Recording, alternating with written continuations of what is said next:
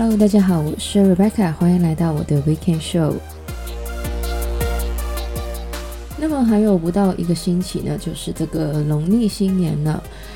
虽然在加拿大其实没有什么过年的气氛，但是作为一个华人呢，对于这个过年呢还是非常的期待的。那么之前其实也有讲过，很奇怪的就是呢，有些食物明明不是过年的时候呢，也是可以吃得到的，但是呢就会觉得过年的时候吃呢是特别的好吃。对于我来说呢，特别呢是各种的糕点类的点心，像是萝卜糕、年糕这一类的。不过呢，好吃归好吃，大家也要注意不要过量了。而且呢，在这个疫情期间呢，也要注意好防疫的工作。尤其呢是过年期间呢，可能会接触到很多的长辈。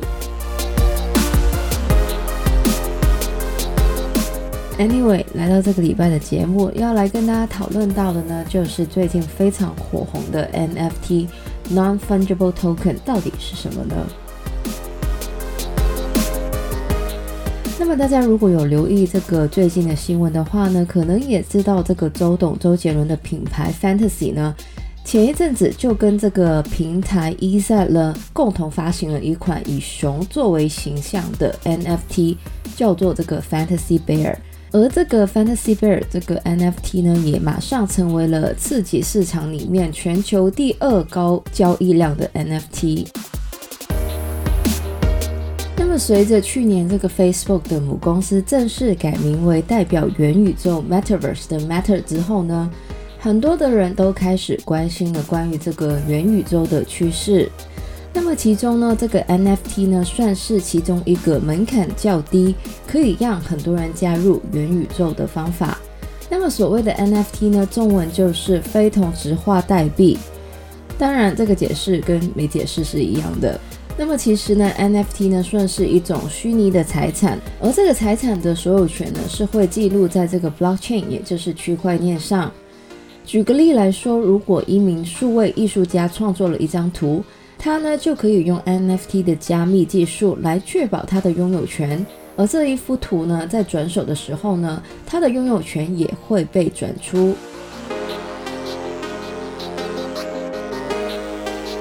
那么在互联网上呢，复制档案呢是很容易的，而 NFT 的技术呢，就是可以确保这个拥有权呢是可以追寻的，同时呢，也可以保障创作人的权利。而除了数位艺术之外呢，音乐还有其他的作品呢，都可以用 NFT 来加密。像是这个 Twitter 的创办人 Jack Dorsey 呢，就把自己的第一个 tweet 呢，当成了 NFT 卖出。而同时呢，这个 Tesla 的 CEO Elon Musk 呢，同样也追随这个 Dorsey 的脚步，把自己的 tweet 呢当做是 NFT 卖出。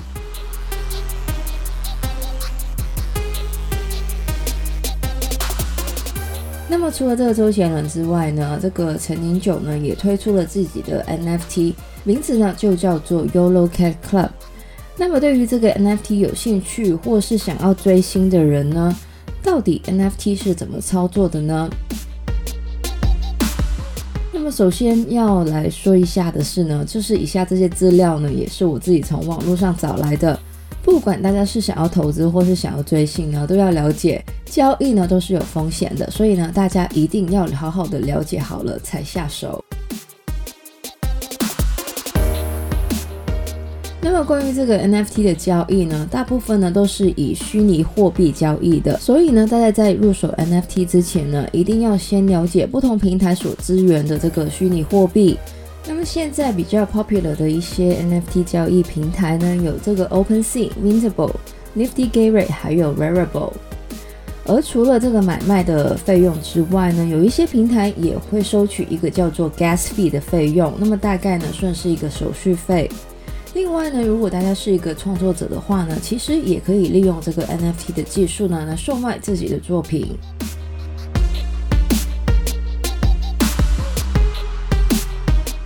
那么当然，去购买 NFT 呢，除了是投资或是追星之外呢，也算是一个身份的象征，因此呢，才会有很多人呢想要去研究。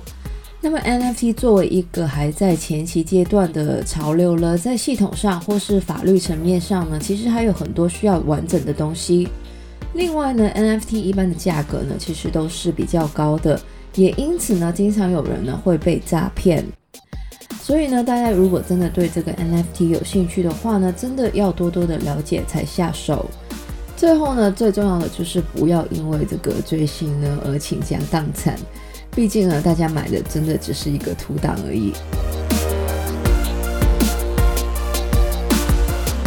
那么以上呢，就是我们这个礼拜的节目内容了。喜欢我们节目的朋友呢，可以在不同的 Podcast 平台上追踪或点评。我们节目呢会在加拿大东岸时间每周日凌晨十二点钟更新，也就是香港、台湾的周日下午一点钟。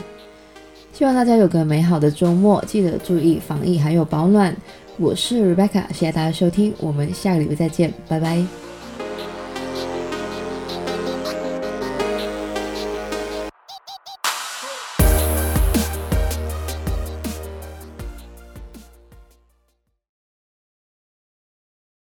周杰伦的品牌 Fantasy 呢，而 Fantasy Bear 这个 NFT 呢，也马上成为了次级市场里面全球第二高高。